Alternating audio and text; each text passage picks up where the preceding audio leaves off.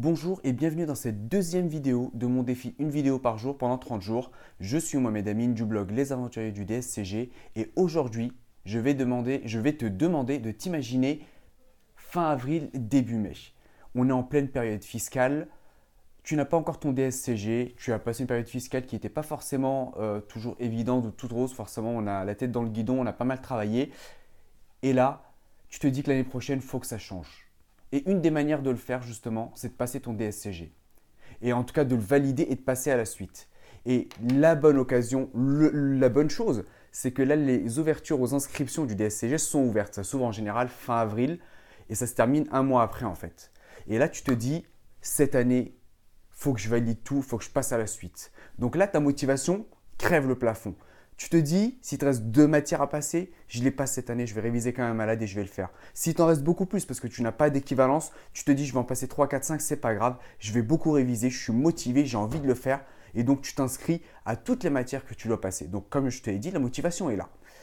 Bien évidemment, après quelques semaines, tu commences tes révisions parce que la période fiscale se termine, les jours passent, les semaines passent, et puis bah, au fur et à mesure, tu te rends compte qu'en fait, ce n'était pas aussi facile, que ça allait être dur. Tu as eu des blocages, peut-être des retards, des fois où tu n'étais pas forcément très motivé pour réviser. Et là, tu commences déjà à te poser tes premières questions. Tu te demandes, est-ce que tu as bien fait de t'inscrire à autant de matières? Mais tu te dis, c'est pas grave, tu as encore de la marge, tu vas te reprendre et tu continues. Donc là, tu continues dans tes révisions, il n'y a pas de souci. Et plus ça avance, plus ça avance, plus la motivation baisse. Et là, quelques jours, quelques semaines avant les examens, en fait, c'est plutôt quelques jours ou quelques semaines, tu vas te rendre compte qu'en fait, tu n'as pas pu réviser tout ce que tu voulais, que tu n'es pas prêt. Il y a peut-être certaines matières, tu comptais les réviser à la fin, mais comme tu as pris du retard, bah, tu n'as même pas pu y toucher. Et là, soit tu te présentes quand même en disant je n'ai rien à perdre, soit carrément tu abandonnes en disant c'est mort, j'attendrai l'année d'après. Et là, la motivation était passée de là et elle a baissé, elle a baissé. Certes, à certains moments, elle stagnait, mais à certains moments, elle baissait, elle baissait. Et là, elle est au ras des pâquerettes. Tu te dis, ça ne le fait pas du tout. Comment ça se fait que tu as pu perdre autant de motivation et comment est-ce que tu as pu te fixer un objectif qui est trop ambitieux en fait.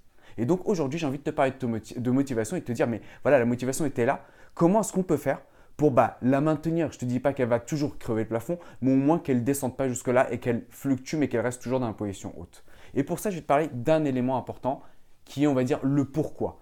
C'est quoi ce pourquoi? C'est de se dire, on fait des choses, c'est bien, mais demande-toi pourquoi tu veux le faire. Et pour le DSCG, c'est pareil le DSCG, tu le passes, tu vas me dire oui, mais c'est facile, c'est parce que je vais euh, passer le deck et être expert comptable. Je te dis oui, mais pourquoi tu veux être expert comptable? Et en fait, l'idée, c'est de creuser, de creuser et de trouver vraiment le pourquoi profond, ta véritable motivation. Pourquoi je te dis ça? Pour une raison simple, c'est quand tu vas la trouver, en fait, ça va t'aider à maintenir ta motivation au plus haut parce que quand tu vas avoir des difficultés, quand tu vas avoir certaines choses, en fait, bah, la motivation va vouloir baisser, mais quand tu vas repenser à toutes ces choses, la motivation va se maintenir, voire va, remonter, parce que justement, tu sais que tu fais ça pour les bonnes raisons.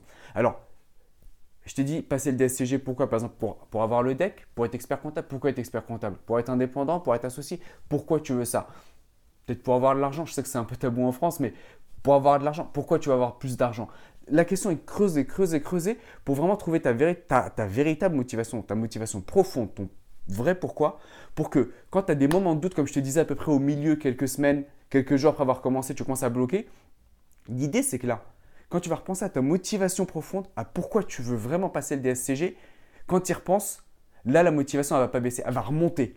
Et pour ça, je vais te donner un exemple un peu plus concret que j'ai vécu, pas pour le DSCG en particulier, mais c'était pour quelque chose qui était un peu lié quand même. C'était euh, le Miracle Morning. Alors si tu ne sais pas ce que c'est, je vais essayer de te le résumer. Alors de façon euh, assez barbare, mais pour faire simple, c'est qu'on a des choses importantes qu'on veut faire. Comme il n'y a pas d'urgence, bah, souvent on les retarde, on les retarde, parce qu'il n'y a rien qui nous oblige à le faire. Par exemple, ça peut être faire du sport, ça peut être peut-être lire des livres, ça peut être plein de choses qui sont, voilà, qui sont bien pour nous. On sait que ça, ça nous apporte des bénéfices, mais comme il n'y a pas d'échéance, on risque rien en fait si on ne le fait pas. Souvent, on les, on, les relègue à plus tard, on les délègue à plus tard, et puis bah, derrière, on ne les fait jamais. L'idée, c'est de se dire, n'attends pas le soir pour le faire, mais fais ces choses-là plutôt le matin tu les fais en début de journée, c'est plié, tu peux faire le reste de la journée avec ce que tu veux, avec le travail ou peu, importe en fait, euh, travail étudiant ou peu importe ce que tu veux faire. Mais l'idée c'est, au lieu de se dire, bah, je l'ai fait le soir, mais parce que tu es fatigué, parce que tu n'as pas le temps, parce que tu termines tard, tu fais pas ces choses importantes en fait, bah, mets-les plutôt le matin et puis bah, fais-les et au moins tu es sûr d'avancer. Si tu veux les faire le matin, bien évidemment, faut se lever plus tôt.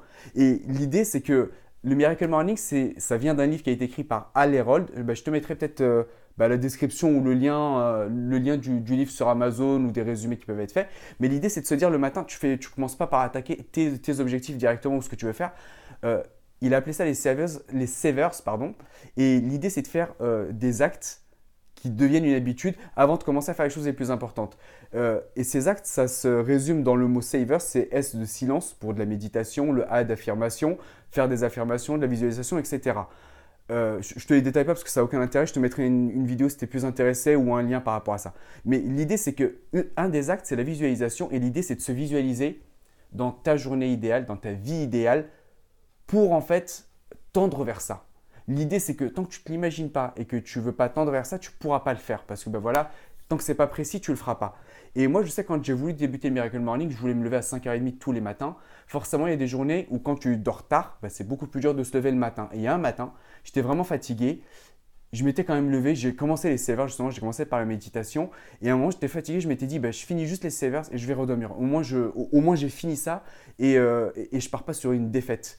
Et bizarrement, à la visualisation, quand tu t'assois, tu fermes les yeux et tu t'imagines la vie que tu veux avoir, la journée idéale que tu veux, bizarrement, la fatigue, après, moi je l'ai fait que pendant une minute en plus, ou deux minutes, et une fois que tu te visualises ça, en fait, ça te remotive, tu es motivé en fait, tu es motivé, tu n'es même pas fatigué.